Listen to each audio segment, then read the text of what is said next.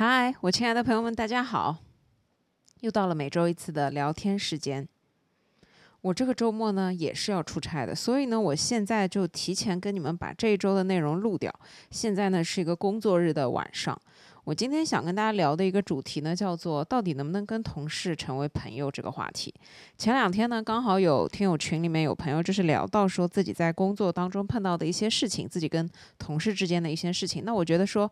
我终于可以来跟大家分享一下我关于这一方面的一些看法和我自己的一些做法。毕竟也是一个打工了十多年的一个社畜了，然后在跟同事相处这方面，其实也真的是被时间堆积起来的相当多的一些经。经验，所以呢，我想今天结合我自己的经验来跟你们说一下我在这件事情上面的一些看法。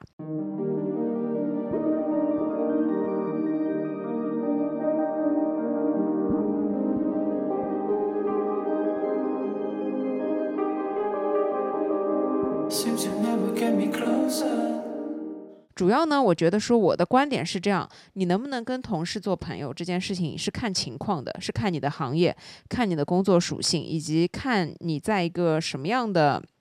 环境之下，拿我自己来说的话，我觉得这件事可以，但是没有太大的必要性。我觉得这件事情要分啊，你在什么样的行业，以及你的工作环境是什么样子的。我了解到呢，就是我周围有这样一些，比方说是国有企业，比方说是事业编制，比方说是公务员编制，这样一些相对来说比较稳定的。然后呢，大家工作当中其实没有这么多利益纠葛和利益冲突的，那他们是很有可能会在工作当中交到一些朋友的。我身边有这么两个行业，一个是我的一个姐姐，她是在一个国有企业工作，然后她的工作的小伙伴就是人数非常少，然后他们呢就是一起做，他们是一个小团队。然后我工作非常的稳定，也不算特别忙，互相之间也没有竞争关系，没有任何的利益冲突，所以呢，他们上班就是和和气气的，工作氛围也比较好。他们之间我觉得就是相对的同事朋友的关系。另外，我有一个好朋友，他是医护人员，那我觉得像他们的这个团队也是比较的特殊，等于这种像是战友一样的关系，我觉得是可以肩并肩一起作战的，一起团结起来去做一些事情，并不是说要跟你有竞争啊，或者是有利益冲突啊这种。那我觉得。这种也是很容易，也是相对来说比较适合在工作的时候和同事可以去做朋友的职业。但是拿我自己来说，我是在传媒行业，我们这个行业呢就比较的复杂，然后我负责的工作又是一个就是跟利益挂直接挂钩的。而且大部分的时候，我觉得内部沟通成本要比外部沟通成本要大很多。在这样的一个情况之下呢，我这么多年的一个做法就是，基本上我是把我的工作和生活完全切分开来的。所以我在工作当中就是一个工作的面貌，我不太会在工作中去结交朋友。当然呢，我自己身边也有两个、三个非常非常好的朋友，就是以前的同事。但是因为他们其实只是以前跟我共事过两三年的时间，后面他们就离开了我们公司，所以等于说我们是有一定的交集，但。是我们在其他的方面完全没有任何的利益冲突，所以我们可以成为很好的朋友，是因为我们真的性格比较合适，各方面比较的 match，以及就是可能我们的。志同道合，所以就是能处成朋友这件事情是很神奇的一件事情。所以我觉得能不能跟同事做朋友这件事情，并不是一个行或者是不行，而是要看情况。最主要的是，它很难，你很难去跟你的同事交心，你很难去跟你的同事做朋友，而并不是说这件事情一定行或者是一定不行。每个人有每个人自己的判断，每个人有每个人不同的这种生生活的状态。但我就是就我自己来说，我自己的一个做法，就是为了把我的工作和生活可以完全的切分开来，因为我。首先要跟你们分享的是，这是对我自己很重要的一件事情。我们一直在说生活和工作的平衡，那我能做到生活和工作的平衡，最重要的就是我工作。认识的这些人，接触的这些人和我生活中接触的所有朋友是完全分开来的，是完全不是一类人。所以我觉得这是比较适合我目前状态的一个情况。所以呢，今天就想结合我自己的经验来跟大家聊一聊，同事到底能不能做朋友，以及就是我为什么觉得同事不太能做朋友的几个原因。当然，除了这个之外呢，我还想跟大家分享一下如何去判断这个人工作中的这个人适不适合，或者说能不能跟你交朋友。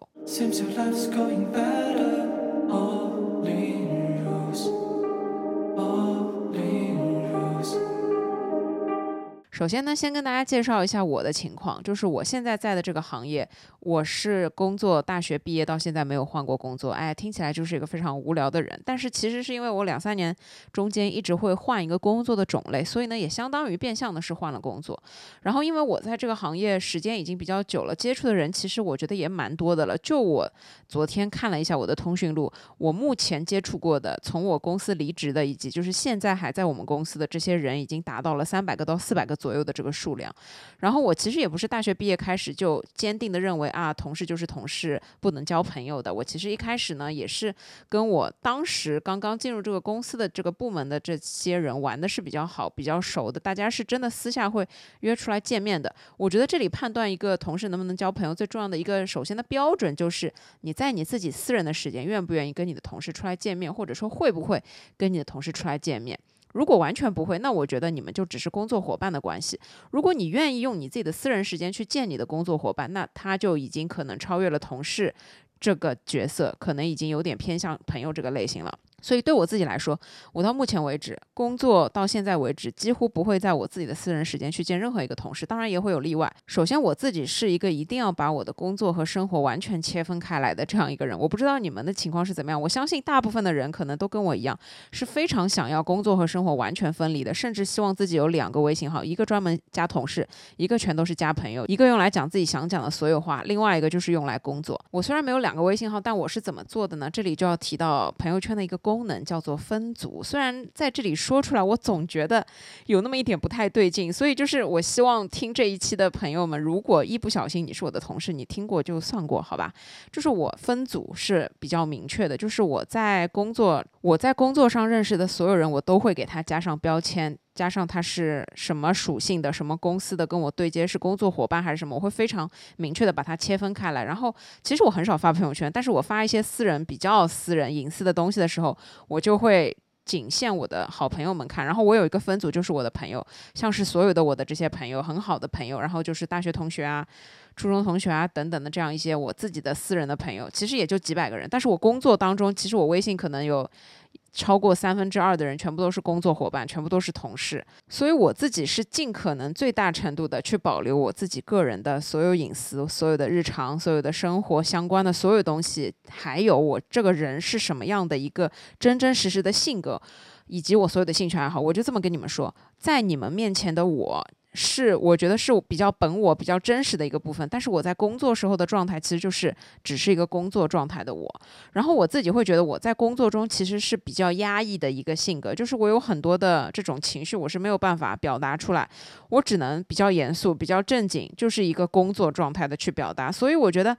我能做到说工作和生活的平衡，很大的一个原因，就是因为我很重要的一个点，是因为我可以做到把我自己在工作状态和生活状态完全的切分出来，因为这样你自己才可以有一个内心的一个平衡。你们懂我的意思吗？我就这么跟你们讲，虽然我做自媒体，但是呢，我其实一开始的时候就勾选了一个功能，叫做不要把我推荐给认识的人，不要把我推荐给通讯录好友，甚至不要把我推荐给附近的人，这些我全部都勾上了。但是久而久。总之，随着你可能有一些视频的数据比较好，还是会有同事看到你的东西，而且就是去年我记得那个时候，就陆陆续续有同事就是真的就是凭本事刷到我，就是在首页刷到我，那一开始他们就会很激动的来找我聊天，然后我真的就是每一个。好好的跟他们讲，我说，呃，我做这个就是随便做做，我就是自己私人的时间，喜欢玩这些东西。我说你喜欢看你就随便看一看，然后你也最好不要去跟别人讨论，也不要去跟别人太多就是讲这个东西。我说我会不好意思。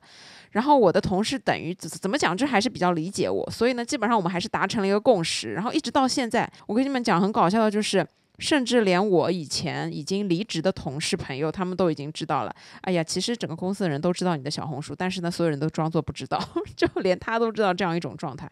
我说对的，因为我觉得大家在工作状态还是就好好做事情就好了，不要因为这种事情影响。最主要的原因就是因为我其实内心还是怕社死的，还有可能就是我不想要影响工作。我觉得我们工作状态就好好的、认认真真的工作，我觉得就 OK 了。所以我的做法。我是没有办法在我的工作上面去跟同事结交成很好的朋友。首先就是对我来说这件事情太难了，难于上青天。我们中间会有各种各样的交集，各种各样的利益冲突，各种各样的关系，各种各样的细枝末节。还有就是我讲的，就不是我不想，是真的很难。以及就是我的工作属性非常的特殊，就是我的这个工作状态决定了我在很多的时候没有办法去跟很多人讲所有的事情。你们。不知道你们能不能体会，所以就是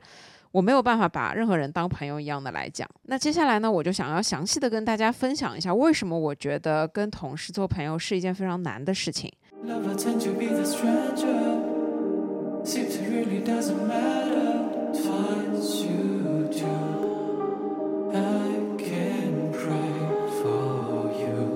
首先，第一点当然就是我们常说的利益冲突。你跟同事没有办法做朋友的最主要原因，就是啊，你们中间有一定的利益冲突，可能会有一个蛋糕分不平均的情况，可能有老板偏心的情况，可能有你们的工作和你们最后得到的结果不成正比的时候，这些很多很多的利益冲突夹杂在一起。其实我觉得在这一点上面，人肯定都是偏心的。人类的这种偏心，它是一种没有办法控制的一种行为。就比方说。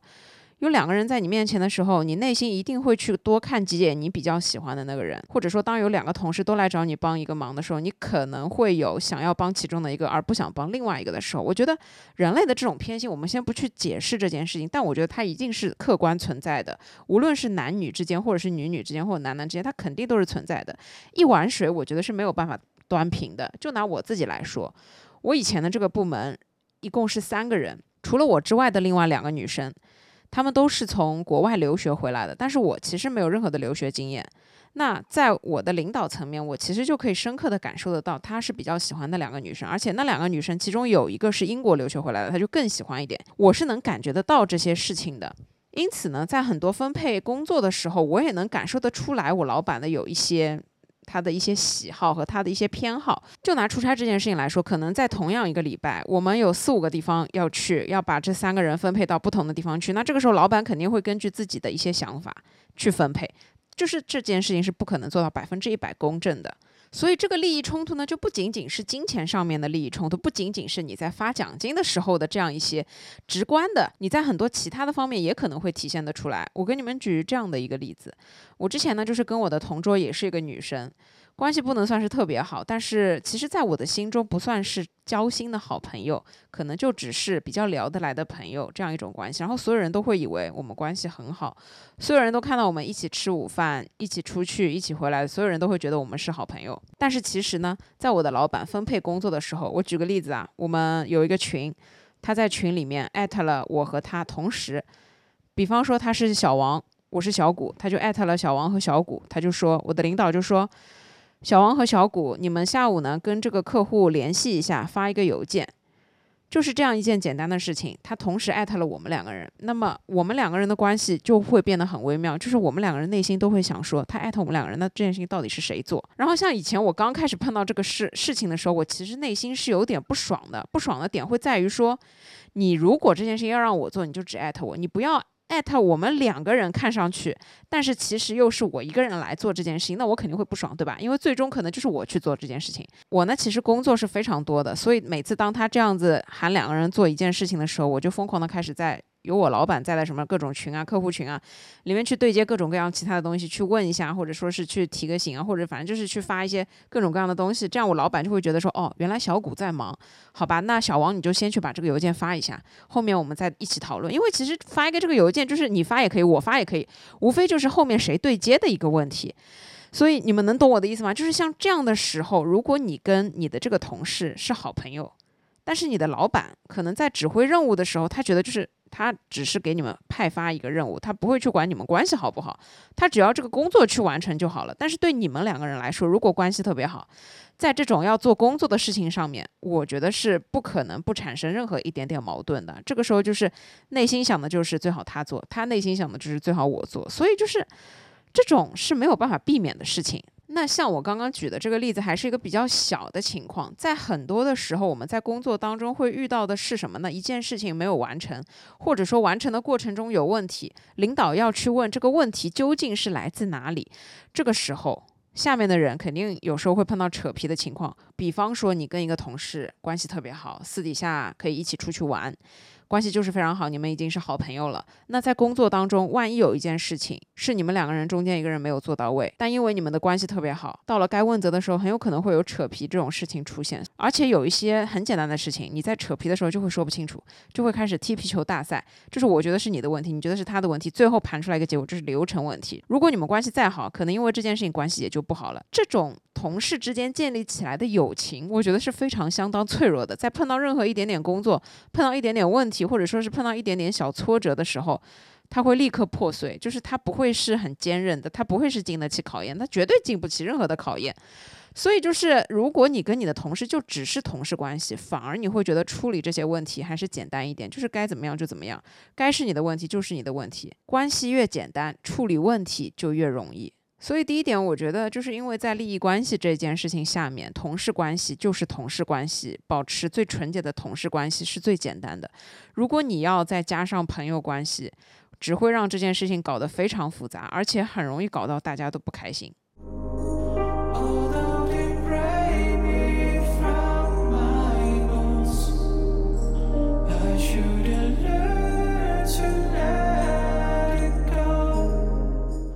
第二点，我认为同事之间很难处成朋友的一个原因，是因为人性的复杂性，复杂到我们只要是社畜都会遇到过这样一种情况：当面看起来跟你关系很好的人是他，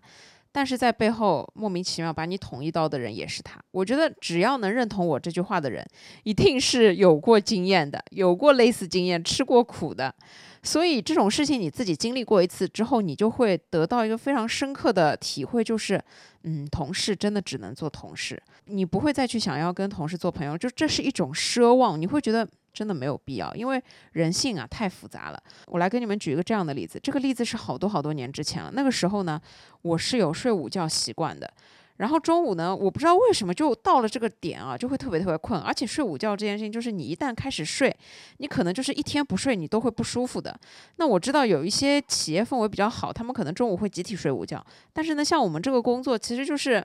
不太会有这种看到大家集体在睡午觉的场面，然后就有一天我不是很舒服，头有点疼，然后我中午呢就困得不得了，然后呢我就跟我的同桌说我睡一会儿，他就有一副很关切的样子啊，你头疼啊，那你赶紧睡一会儿吧，有什么事的话我叫你。然后后面呢，我只记得我迷迷糊糊被一个电话吵醒了，然后这个电话呢就是我领导打给我，然后意思就是让我去他的办公室。然后我去他的办公室，开门进去就看到我那个同事在里面。然后呢，也没什么太大的重要的事情，但我领导呢就嘟囔了一句说：“怎么这个时间你还在趴在桌上睡觉？”这其实是一件很小的事情，但是能看得出来的就是，虽然你的这个所谓的同事他很关心你，他觉得你头疼应该要睡一会儿，但是呢，他跑到领导面前，他并不会告诉领导你是头疼睡一会儿，他只会告诉领导哦他在睡午觉。所以就这件事情就很轻松的去可以证明一件什么事情呢？就是。你不要轻易的去把一个同事当成朋友，可能你把他当成朋友的同时，他只不过把你当成最普通的同事，甚至是只要他找到机会就会踩你一下。其实，在我大学刚毕业踏入工作的那两年，我爸妈就一直会在我的耳边跟我嘟囔这样一句话，就是同事你要记得永远是同事啊。不要太轻易的相信同事哦，千万不要把你的同事当成是朋友哦。你在工作当中一定要小心哦。那个时候我听到这个话，其实是会觉得有点反感，我会觉得他们在啰嗦，我会觉得说，哎呀，我碰到的同事肯定跟他们碰到的那个同事是不一样的。我一直是这样想的。后面随着我自己工作的阅历，各方各面碰到的人多了之后，我才发现爸妈说的道理真的是道理，真的是真的。有很多的时候，你在你跟同事可能关系比较好，一起点杯奶茶，下午一起分享一些八卦的时候。后，你感觉不到这种威胁的存在，你会觉得说，你们两个人就是好朋友，你们两个人就是上班八个小时互相的最好的一个陪伴。但是因为这是好的时候啊，好的时候当然就是完全没有问题啊。如果突然之间领导要派你们一个人去做一件很不想要做的事情。你要想想，你身边的这位同事朋友，他会不会保护你？他会不会站出来挡在你的面前说啊，我去做？其实不太可能，对吧？我们都不可能在工作当中做到这么的大公无私，我们都不太可能去自己主动的去揽一些又苦又累的活来做。肯定是大家都推脱，肯定是大家想办法说，哎，我今天身体不是很好，要不让他去吧？哎，我这两天好像。有很多其他的事情要处理，要不让他去吧。大部分的时候，我们肯定会推脱；大部分的时候，我们肯定都不想让这些事情降临到自己的身上。然后，当这种事情发生的时候，你就会发现，啊，他不是跟我很好的朋友吗？他怎么会说出这样的话？就你当碰到事情了之后，你有这种想法的时候，你才会意识到，哦，原来爸妈说的话是对的。所以，就是当你在可能刚刚毕业，可能踏入工作不久，可能跟你身边的同事朋友在一些。大家都没有任何压力的情况之下，大家都没有任何利益。太过于多的利益有冲突的情况之下相处，你会觉得嗯挺好的，就是大家又是年龄差不多，经历差不多，工作的情况、作息都差不多。但是如果一旦涉及到考核，如果一旦涉及到发奖金，你永远都想不到，可能在你身边跟你一起点奶茶、跟你说说笑笑的这个人会跑到领导面前去说，他每天早上都迟到，他每天中午都睡懒觉，他每天下午都溜出去不知道干嘛。这些事情是很难去预料到的，因为人性很复杂，我们没有办法直接看到你的人性是什么样子，我们只能看到你人。长什么样？但我们永远不可能知道你脑子里面在想些什么，你心里面是怎么去想我这个人的，以及就是当自己真的有利益在你的面前的时候，你会怎么样去权衡？我们永远都不知道人会变成什么样子。我给你们举这样的一个例子，也是我今年算是比较震惊的一件小事情了。虽然就是我还是会震惊，但是我觉得这就是同事而已，所以我也不会过多的有其他的期待了。这个例子是这样子的，我跟这个同事呢已经认识很多年了，就是我是一个在我们公司很久的人，他也是。然后我一直误以为我们是很好的朋友关系，我一直误以为他不管在工作当中对我是什么样的情况，这可能是因为他工作的一个原因，他没有办法所有的事情都马上的告诉我。但是我依旧觉得说他就是一个公司公公事公办，但是我们私底下可能是一些些朋友的这样的一种角色。然后呢，他的家里情况其实是挺好的，就是他什么都有，他家庭和睦，家里条件也非常好。然后工作其实我觉得也算蛮稳定的一个状态。如果拿我跟他做比较，他一定是人生赢家，而我是跟他相比，所有东西都很普通的这样一个人。然后有一天我们公司的同事开会，不知道讲什么，可能就讲到自媒体这方面，然后他就在整个会上面脱口而出：“啊，你要找小谷啊，他自己反正也在做这些东西。”就这样说了一句话，但是其实只要是了解我的人，他都知道我对于我自己做自媒体这件事情是想要保密，以及就是我需要一份隐私，我不希望被公开处刑。我不希望大家在台面上面这样子去讲这件事情，我不知道要怎么跟你们解释。反正我觉得这是跟我的工作没有关系的事情，所以我并不希望在工作场合来讨论我自己的私人生活。我是这样的一个想法。但是他就当着所有人的面这样说，说完了之后呢，就有一个领导他就来直接来问我，因为他跟我关系其实还 OK，就是我们在工作对接的时候还蛮顺的，他就直接来问我说：“啊，听说你搞那个东西，能不能给我看看什么的？”然后这几件事情就让我其实有点尴尬。然后我一其实一开始并不知道我这个领导是怎么知道的，一直到很后面才在同样这个会上的另外一个同事才不小心告诉我，哦是他说的。然后我那一个瞬间啊，就是我觉得他在讲这件事情的时候，其实他的内心是什么呢？可能就是我所说的，有些人他虽然什么都有了，但他就会把注意力放在自己没有的一些东西上面，以及他就会在这件事情上面，我不知道他的心态是什么，反正就是这样一件事情，就让我意识到，就是说。其实真的没有你所谓的、你以为的，你跟这个人关系很好，你跟这个同事可能是朋友的这样一种。我以为，我觉得是没有这件事情。人性它就是很奇怪，而且呢，随着人性会改变，人性的欲望也会改变。你这个人，你想要的东西，随着你可能市场大环境，随着这个社会的环境，随着你周围的所有环境，人心是很容易变的。所以他说不定哪天就是你不认识的那个人的样子了，这也是很正常的。所以，鉴于我们每个人在成长的过程当中，在工作可能变化的过程当中，每个人都是会变的，人心也是会变的，人性也是会变的。所以，基于这个点，我觉得就是这件事情风险太高，跟同事做朋友的风险会太高，就是你会太容易让自己受伤，或者说是太容易让自己相信别人之后，又立马有了一种被背叛的感觉。我觉得这个是，我觉得这个是我们成年人要去避免的一种情况。所以呢，我觉得同事之间还是保持一种正常的同事关系比较好。关于这一点，我还想再跟大家举一个例子，就是我在工作当中是属于非常非常小心谨慎的一个人，就是我会宁可少说话，但是我会生怕自己多说一句话，甚至就是说错一句话，所以我是个非常小心谨慎的性格，而且就是因为我手上的事情实在是太过于恐怖了，我要这么跟你们讲，我已经这么小心谨慎的时候，有一次还是造成了一个不大不小的误会，就是我有一个同事，他其实呢是我要这么跟你们讲，在工作场合，在你的工作的同事里面。很有可能会有一个人，他不喜欢你，而你永远都不知道他为什么不喜欢你。你也不可能被世界上的所有人都喜欢，对吧？我是理解这件事的。但是呢，就有一个这样的同事，我完全不知道他可能不喜欢我，甚至是他讨厌我。然后中间有一次我去找他做一件什么事儿，事儿做完了之后我就走了。结果呢，我想不到的是，他马上打了一个电话给我的领导，意思呢就是说他在暗示我是不是对另外一个同事有意见。然后我那个领导就给我打电话了。然后我这个人是很讨厌被人冤枉的，然后我觉得这是一件很小很小很小的事情，他为什么要把它放那么大？我觉得有点过分，我觉得就是有一点在找茬。然后我就跟我的领导非常严肃的，我就强调了说，我绝对没有这样的意思。如果他认为我这句话有这样的意思，可以大家当面出来就是对峙，我们讲清楚，我觉得这都 OK，完全没有问题。然后我也告诉我的领导，我完全不会有这样的想法，我认为完成工作才是一件最重要的事情。然后完了之后呢，我的领导就说了一句：“哦，可能他对你有点意见，没关系，这个不要影响工作，你没有这个想法就可以了，就这么过去了。”但是领导这么讲，你只能让这件事情过去。但是我心里面就会有很不舒服的一个疙瘩，然后甚至就是那段时间要想到要去找这个同事了，我就哦，真的就是你们懂吗？这种心情就是在你要去找一个可能非常讨厌你的人对接的时候，这种心情真的就是无比的，就是比你吃了屎还难受。但是后面很神奇的是，后面有一个比我的领导更大的一个领导找我做了一件什么事情。自打那以后，我的那个同事就对我有了。也不说九十度，也至少有个一百二十度的转变。就是他之前对我的这种眼神啊、态度啊，就完全变了。他就会觉得我好像是自己人，然后什么都跟我说，什么都跟我聊，然后每次拉着我聊天可以聊很久。虽然我内心还是很紧张的，然后我还是很小心谨慎，我不知道什么该说，什么不该说。于是我就变得很少说话，话特别少，字数也特别少，以及我的表情控制管理就是那种非常严肃的，因为我觉得就是生怕自己再露出来。一点点什么东西又被他无限放大，又被他拿去解读了，我真的是受不了。但是后面我慢慢的发现，他对我的态度好像就，就真的是变了的。那个时候我还是会觉得，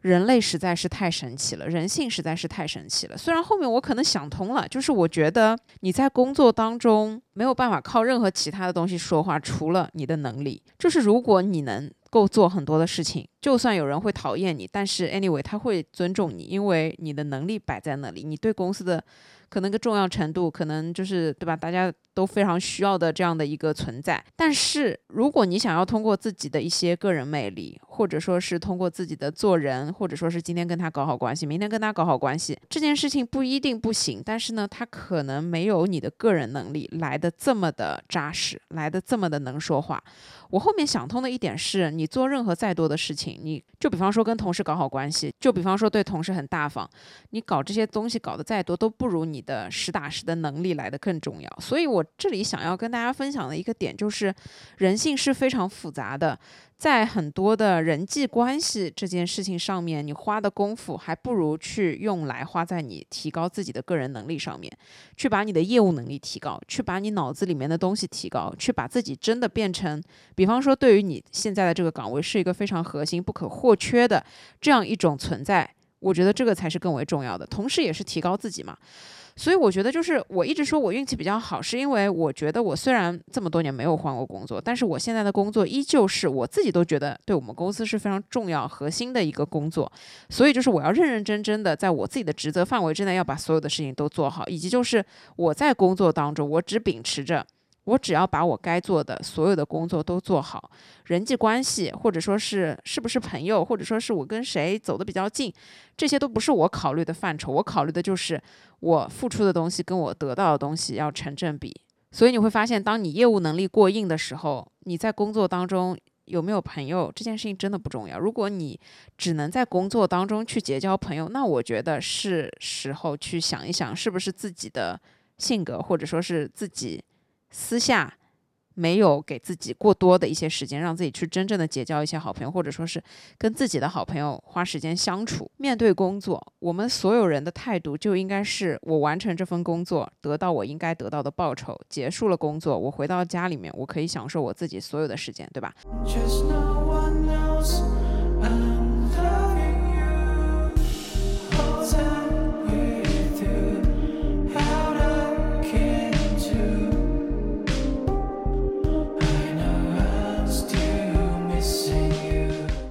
三点，我觉得尽量最好不要跟同事成为朋友。一个最重要的原因，是因为你要考虑工作这件事情对你的人生的占比究竟是多少。我觉得在我这里，工作和生活就是五比五。我不愿意工作占的比我生活的比重更多。尽管我有很多的副业，剪视频啊、录播课啊等等这一些，我都把它归纳于我的生活，这是我向往的生活的一个很重要的部分。它跟工作完全是不太一样的。所以呢，我觉得考虑到这样一件事情，我在工作当中接触到的所有的人，我希望他不要出现在我的私人生活里面。如果他出现在我的私人生活里面，我会觉得我的私人生活也像工作一样。所以，如果考虑到你的工作占比，我觉得就是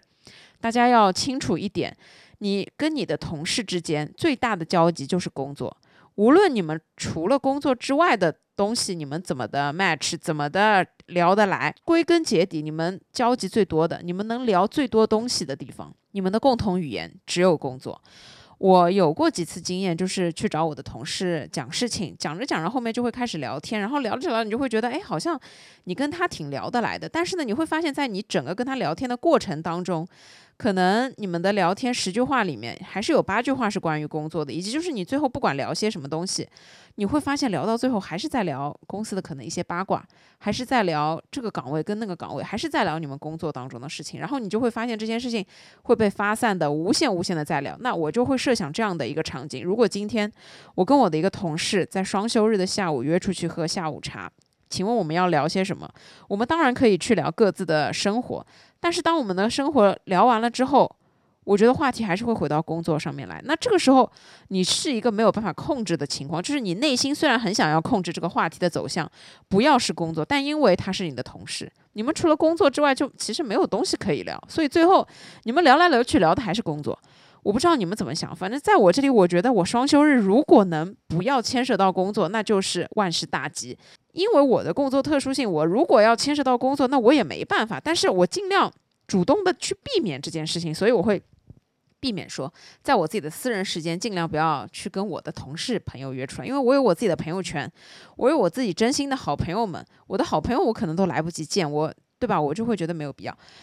所以工作的占比，我觉得对于我们每个人是很重要的。你要想清楚你的工作在你的身上的比重究竟是多少。我相信有很多的听友可能他们是离开家乡，在另外一个城市打工。但是就算这样的情况，我相信每个人还是一定要有自己的生活，以及就是你们一定也会有你们自己的生活。所以不是说什么我在另外一个城市，我的所有的亲朋好友都在我的老家，我自己在这个城市我就没有事儿干了。其实。不一定，又或者这样说，你在这个城市可能没有特别聊得来、特别熟络的人，那可能只有同事跟你的情况差不多，也是在这个城市打工，或者说是你们住的比较近，所以呢，你们双休日愿意一起出门去聊聊天。我觉得其实，如果是到了这个情况，当然也可以，但是啊，我只是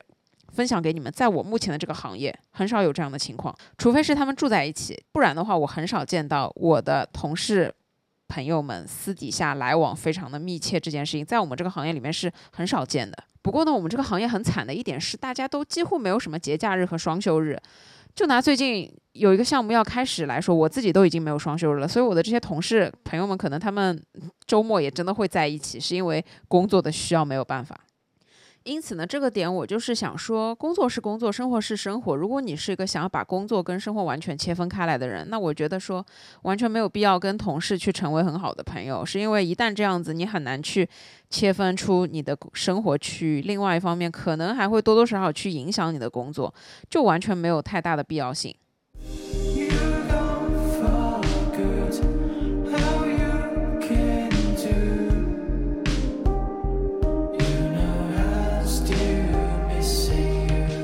第四点，我想说的是，因为工作当中的变数实在是太多了，所以真的很不建议在同事之间去找。交心的朋友。变数在每个人的工作中，我觉得都是存在的，因为我们永远不知道我们的这个部门将来会怎么样，我永远都不知道我们的公司将来会怎么样。可能你会有一个大致的方向感，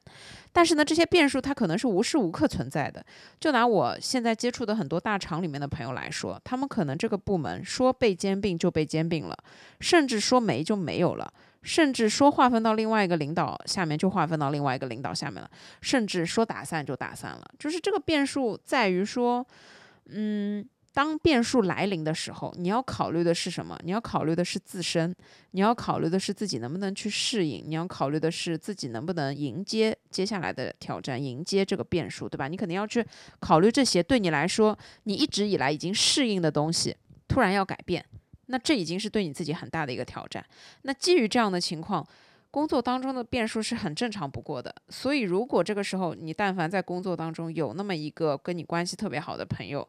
在这样一个变数来临的时候，比方说只有一个坑，而你们有三个人，请问谁去？为什么是你去而不是他去？像这种时候，每个人心里都会有自己的小九九，每个人心里都会有各自的算盘，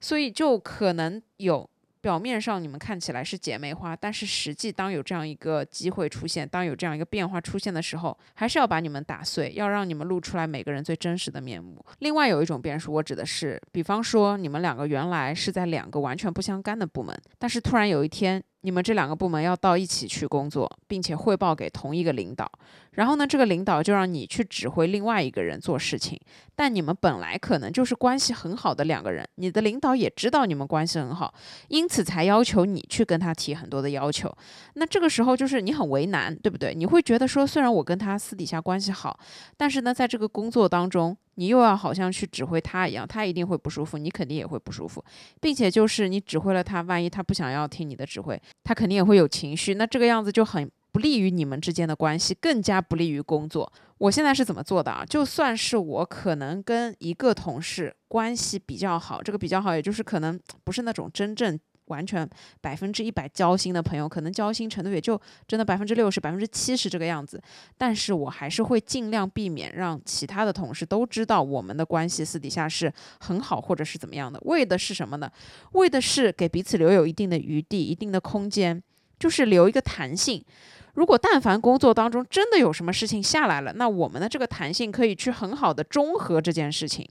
如果你跟他真的关系特别特别好了，全世界都知道你们关系特别好了，领导一句话要让你去做一件什么事情，你真的会非常的为难，你真的就是会被顺水推舟。明明这件事情可能别人说也可以，但是因为你们关系好，他就让你去做。但是如果你们之间留有一定的余地，就比方说虽然关系很好，但是可能看起来大家又不知道你们关系真的那么好，那这个时候。你可能知道了这个消息，你先跟他去讲一讲，或者是怎么样。等到领导真的要让你去跟他怎么怎么样的时候，可能你们之间已经对吧？有这样一种打过招呼，也知道后面的后续应该要怎么去操作。这种我觉得相对来说就是稍微聪明一点，就是既不会影响你们真正的关系，也不会影响工作。我觉得这个就比较的好。像前一种，我觉得就是又可能会影响你们的关系，又可能会影响工作，就真的是很不值得。所以这一点，我想说的是，工作当中变数太多，当变数来临的时候，每个人真的只考虑自己。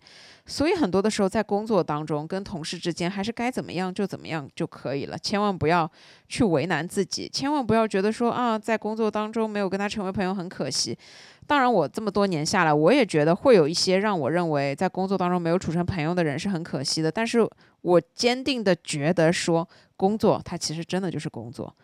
你不要在工作当中去奢望的太多。我觉得你在工作当中要想在同事当中去交朋友这件事情就是一个奢望，就是你对于工作这件事情认得不够清，就是你对工作这件事情有过高的预期。工作嘛，就是让你填饱肚子。让你有钱拿，让你有钱赚就可以了。你为什么还要期望在工作当中去交到朋友呢？对不对？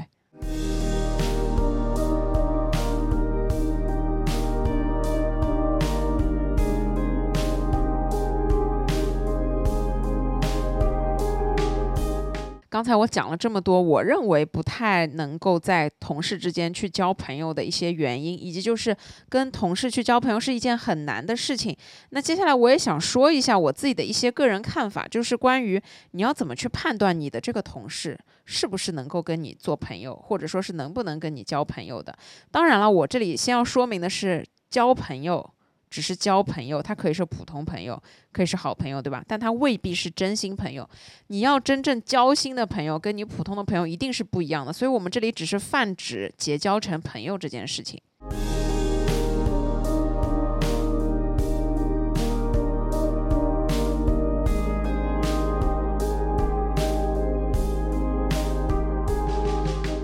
那虽然我自己在工作当中是认为同事就是同事，但是我也不排除可能有两个或者说是三个可以算我自己的朋友。那我自己的一些经验，我是这么想的：首先，第一点是一个相互的关心程度，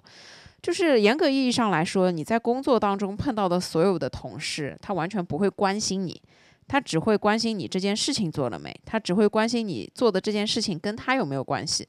如果跟他没有关系，那么你这个人就跟他没有关系。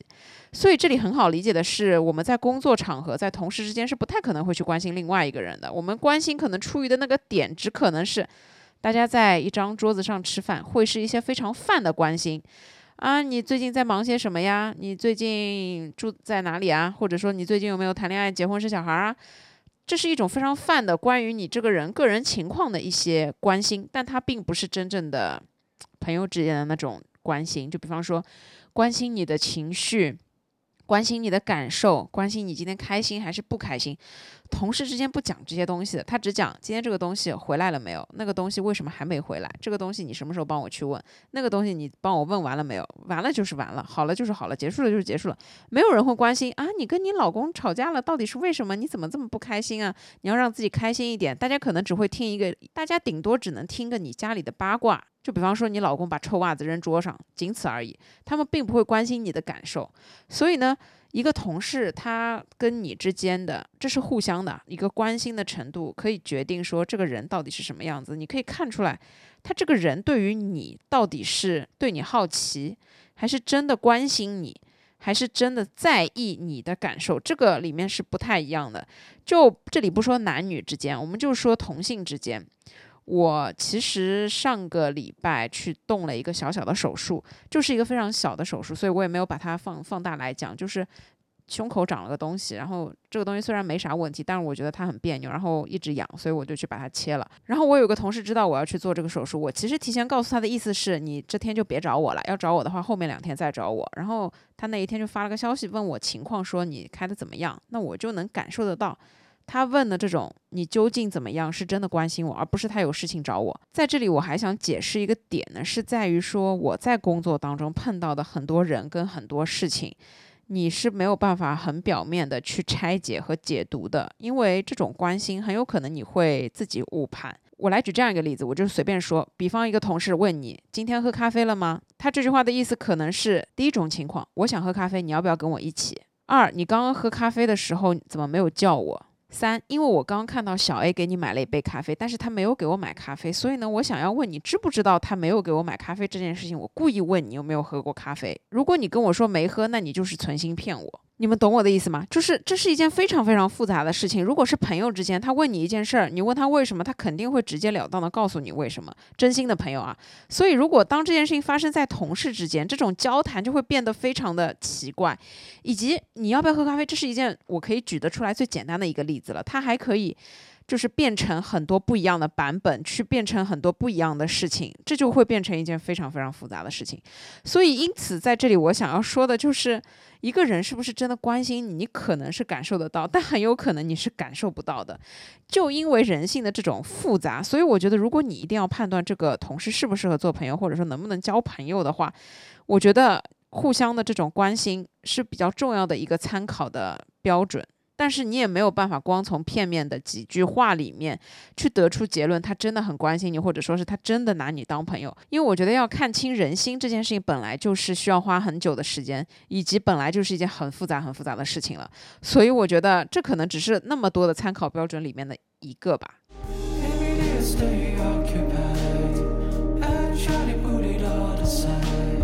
It's not use. It's not. 第二个点我可以跟大家分享的就是这个人嘴巴究竟严不严、大不大。就是我在工作当中，我是属于一个嘴巴特别严的人，就是我不是一个爱在别人面前嚼舌根的这样一个人。我顶多可能会就事论事的去讲一些工作中的事情，但是我很少会可能当着我另外一个同事的面去讨论第三个不在场的一个人去怎么从头到脚的讨论人家。然后通常就是都是别的同事可能在我面前会讲很多很多其他的这样一些事情。那每次这种时候，我真的就。我告诉你们，我真的就只能嗯嗯听过就算过，就是尽量不要去表达自己的观点，因为这可能是一件很危险的事情。所以你看这个人能不能跟你交朋友，首先就是他是不是一个正直可靠的人。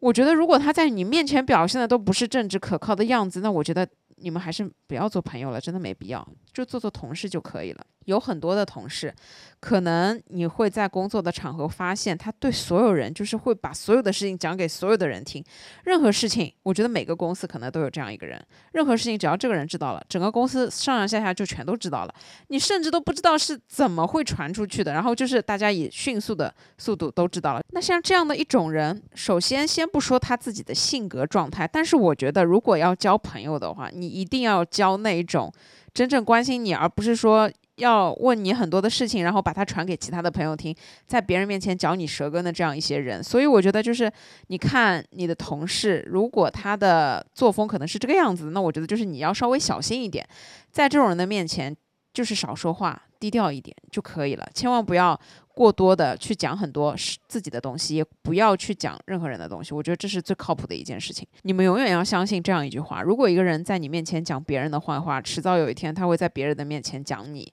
不一定是讲你不好，但他一定会在别人的面前嚼你舌根。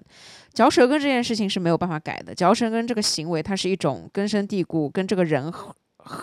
浑然一体存在的这样的一个特色，因此呢，你们不要对于这一类人有过高的预期。所以，像这一类人，我觉得就是，如果你碰到一个嘴巴跟你一样严的，或如果你碰到一个你问他什么东西他什么都不会说的，我不能保证完全百分之一百，但是可能他是一个比较能够值得信赖的人，至少跟嘴巴不严的这样一种人相比。所以，我觉得这个点也可能是一个参考的价值。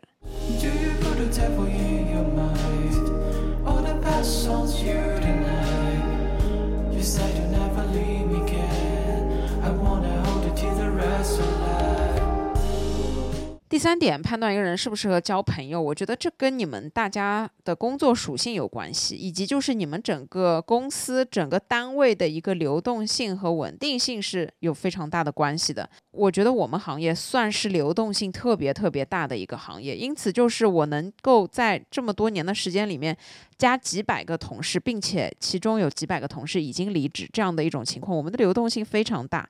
所以在这样一种流动性非常大的情况之下，你不可能会跟一些人有非常长久的接触。真的，我有百分之九十五以上的同事，他离开我们公司之后，我们就再也没有见过面。所以像这种再也没有见过面的情况，你不可能会交朋友的嘛。所以呢，你能不能跟同事处成朋友，也跟你们的工作环境大有关系。如果是那种非常稳定的团队，就是大家都是一干干到退休的，那么我觉得尝试一下看看。但是呢，我觉得这里的朋友也肯定是要划划分一个百分比的。就拿我爸妈来说，我爸就是公务员。他现在已经退休了，但是我问他这个问题的时候，他依旧非常坚定地回答我：同事没有办法做朋友。所以我觉得这个百分比就是大家自己去琢磨，怎么样的一个百分比比较合适，就是高于同事，但是又没达到朋友，或者说是达到了朋友这条线。但是呢，一到十分的朋友感情里面，可能他就是两分、三分、四分、五分，这个是需要每个人自己去做判断的。但是呢，这里有一种工作属性是比较特别的，就是说，如果你们的工作属性就是大家是战友，齐心协力的去完成一件事情，或者说是齐心协力的去完成一个项目，那么我觉得很有可能。你们能够在这样一种团队协作、大家齐心协力的情况之下处成朋友，是因为你们是共患难的一种关系。因为有很多的时候，你去处理很多的工作，你中间是会碰到很多很很多的问题，然后这些问题就是要么靠你解决，要么靠我解决，要么靠大家一起想办法去解决。总之是想办法去攻克这些难关，大家是一条心的。那我觉得像这种情况，共患难过的战友是有可能可以处成朋友的，因为你们是可以相互理解。可以相互体会到对方的感受，以及就是你们在这件事情上面是一条心，不是说大家各怀鬼胎。那我觉得说这样一种状态是在工作当中非常非常难得的一种友谊。我们讲的是革命情感，就是我觉得我自己之前也碰到过这样的事情，就比方说前两年在做演唱会的时候。我跟我香港认识很久的那个朋友，我觉得我们就算是战友。虽然我们不是一个公司，我们就只是工作伙伴，但是我们真的也是私底下比较好的朋友，就是因为我们是共患难。香港那边就他一个人，我们这边就我一个人，然后所有的事情就是靠我们两个人去协作解决，他解决他负责的，我解决我负责的。然后我们加在一起，就是攻克了很多不可能攻克的难关，最后把这件事情给做好了。我就觉得这种事情是可以建立起革命友谊的。当然了，前提就是你得是那个认真工作的人，你不能是那个甩锅的人，你也不能是那个踢皮球的人，你也一定不能是那个不负责任的人。所以这里跟每个人的情况、跟每个人的自我定位、跟每个人对自己的要求也是有一定大关系的。所以可能工作属性它只决定了一部分，剩下的一部分还是你。这个人到底是什么样子的？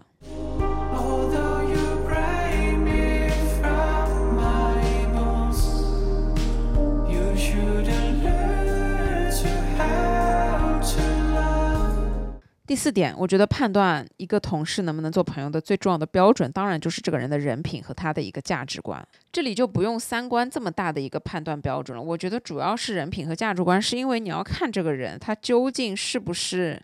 一个非常精明、非常会算计的人，或者说这个人是非常势利、脑袋里面只想到自己、纯利己主义、非常非常自私的一个人，还是说我们可能在工作当中会碰到的这样一种绿茶性格的人，就是当面一套、背后一套，每个人面前不一样的一套，然后自己心里面又是另外的一套，这样的一些人，我觉得人品非常重要，是因为。你在工作当中，你人品不好，但如果你能跟我对接工作，我觉得也就算了。你把你该干的事儿干了，也就完了。我不会对你有任何其他的期待。但如果你要考虑跟这个同事做朋友，那么我觉得人品非常重要，是因为你要考虑到自己不要被这个人坑了，或者说是不要被这样一个有事有人、无事无人的这样一种人拿在手上利用。什么叫利用？就是我自己以前有过一个这样的同事，我跟他关系一般，因为我真的很不喜欢这个人，就不是不喜欢，就是他就是一个非常势利的人，所以我跟他没有，我跟他是保持距离的。他就是那种，他知道你在这个项目里面，他会跟你关系搞得特别特别好，跟你一起买咖啡喝，跟你一起吃饭，下班了还要约你吃饭，然后周末还要约你。做指甲等等的这样一种人，但是如果他提前知道你不在这个项目里面，或者说你不管这件事情，或者说领导不会让你去做这件事情的时候，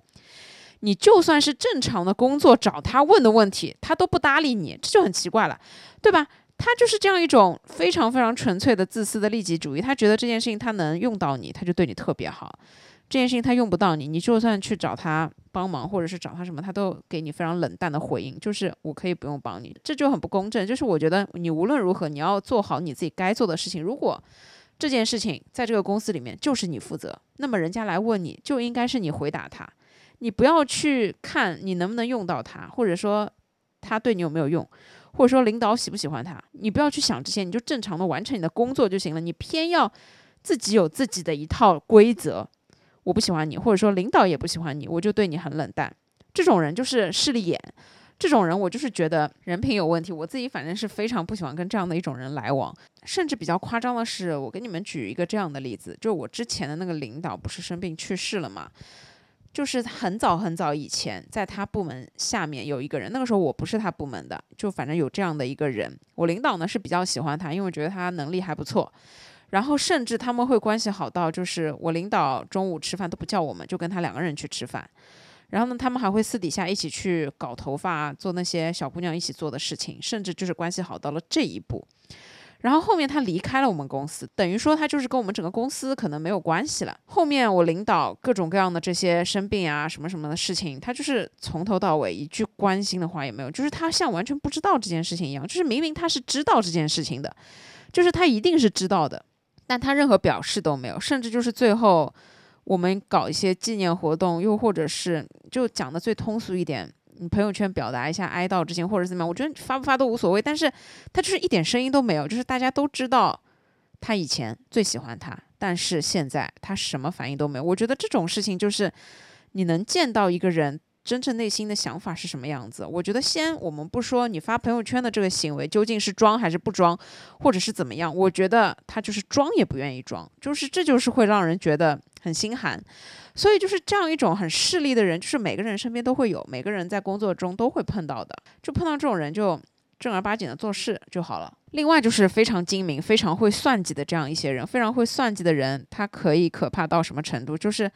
他可能会算所有的事情。就是我觉得在工作当中，只要是跟他有关系，或者说是跟他没关系，他可能都要算。我绝对不是属于非常精明的人。就是我有一个跟我关系还算比较好的同事，他对我的评价就是你是一个比较简单的人。然后他拿另外一个比较就是会算的人，他就会直接说他是有自己小心思的，但是你没有，你工作就是工作，干嘛就是干嘛。他就这样说我，我觉得所以就是。我自己认清自己是一个不太会算计的人，所以我觉得在算计和精明这一方面，我觉得他也是我考量一个人的人品比较重要的一个指标吧，可以这样说。再来说说绿茶这样一个类型的人，这种人你是非常难分辨的。这种人呢，就是通常他会暗暗的存在在你的周围、你的工作的场景中间，但是你没办法一眼就把他认出来，是因为他在每个人面前表现的都不一样。直到有一天，可能你跟你的另外一个同事讨论起来这个人的时候，你们对了一下同样一件事情的说辞，你们可能才会意识到，原来他在他面前讲的是这样，在我面前讲的是这样。那这个时候大家才会意识到，哦，原来这个人是这样的一种人。所以这件事情它是需要发生了一些事情，你才能去。判断和才能去发现的一件事情，所以他就比较难发现。因此呢，我就觉得你要看清同事里面的这些人，他是什么样的人品，以及他们是什么样的价值观。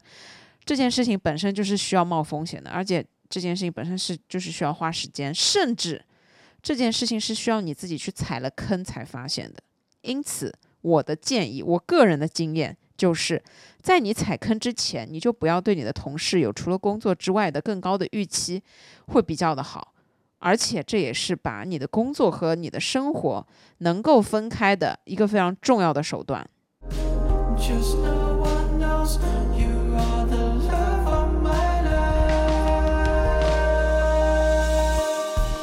好了，我亲爱的朋友们，总而言之呢，究竟能不能跟同事去做朋友这样一件事情，它并不是非黑即白的，它并不是一件一定可以或者一定不可以的，它都是需要通过我们每个人自己的情况去判断、去分析，跟我们每个人自己的标杆去匹配。才去想好，或者说才去，或者说才去做的一件事情。我相信我们每个人对于我们自己所处的这个工作环境，一定是有自己的一个判断和看法的。但是呢，我也相信我们很多人可能虽然在不同的各行各业，在不同的公司，但可能我们碰到的某一些事情，它在某方面是一样的。它也就正在提醒我们的，可能就是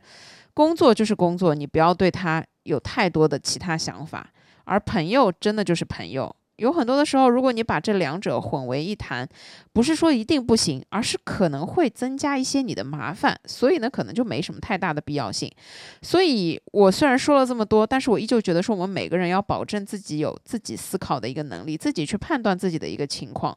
如果你身边的人真的都很好，如果跟你一起共事的同事真的人也都很好，而且你们没有那么直接的利益冲突，而且你们也没有这么严肃的上下级关系。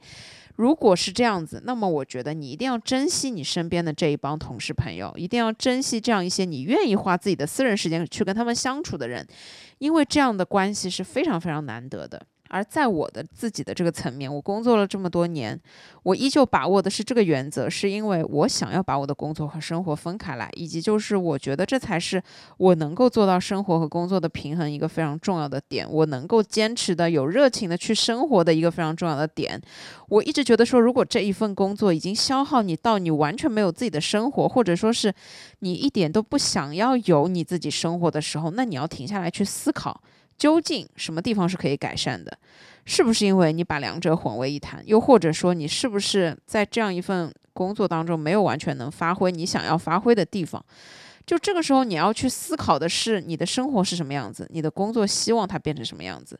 我依旧觉得说一个正常的人生状态就是你能认真的工作，你也能认真的生活。你能够接受工作当中的困难，但是你可以在生活当中去找到美好和快乐。我觉得这才是某种平衡吧。虽然说起来，工作和生活在某种程度上它都很痛苦，但是我觉得快乐是需要靠自己去发现的嘛。有一天，我的一个同事问了我这样一句话：“为什么你可以有这么多这么多的事情，但是你在工作当中，我从来没有看到过你发脾气？我每次看到你都是开开心心的，你是怎么做到情绪平衡的？”然后我那天处理完了很多合约，我就跟他说：“啊，我也有烦躁的时候，但是我觉得我今天开心的点就是。”我现在此时此刻想的就是，我今天下班回家可以去吃一块我自己调味的，从菜市场里买回来的牛肉，然后在菜市场里面搅成了牛肉泥，然后我自己调味，把它做成了一块牛肉饼。我说我要把这块牛肉饼在平底锅上面煎一下，这就是我今天晚上要吃的东西。我想到这件事情，我就很开心。他表示非常的不理解，但是他听我讲完了之后，他说我本来也没有这么想要吃你做的这个牛肉饼，但是你讲完了之后，你下次可不可以带来给我吃一下？我觉得其实这里就是我的一个生活的哲学，就我觉得说，我把工作跟生活能拆开，这就是我能够做到我快乐的一个非常重要的点，尽量的在生活当中去缩小工作中的不愉快，然后在我的生活中去放大我生活当中所有让我开心的事情。这就是让我做到自己心态很好、情绪很稳定的一个非常重要的点。除此之外呢，我觉得感情寄托这个东西还是要靠自己的真心实意的朋友来的比较靠谱，因为只有真正你的好朋友才会真的关心你、在乎你的想法和你的感受。工作当中的这些同事，他们顶多给你的只是表面的关心，因为对他们来说最重要的是你不要影响他们的工作。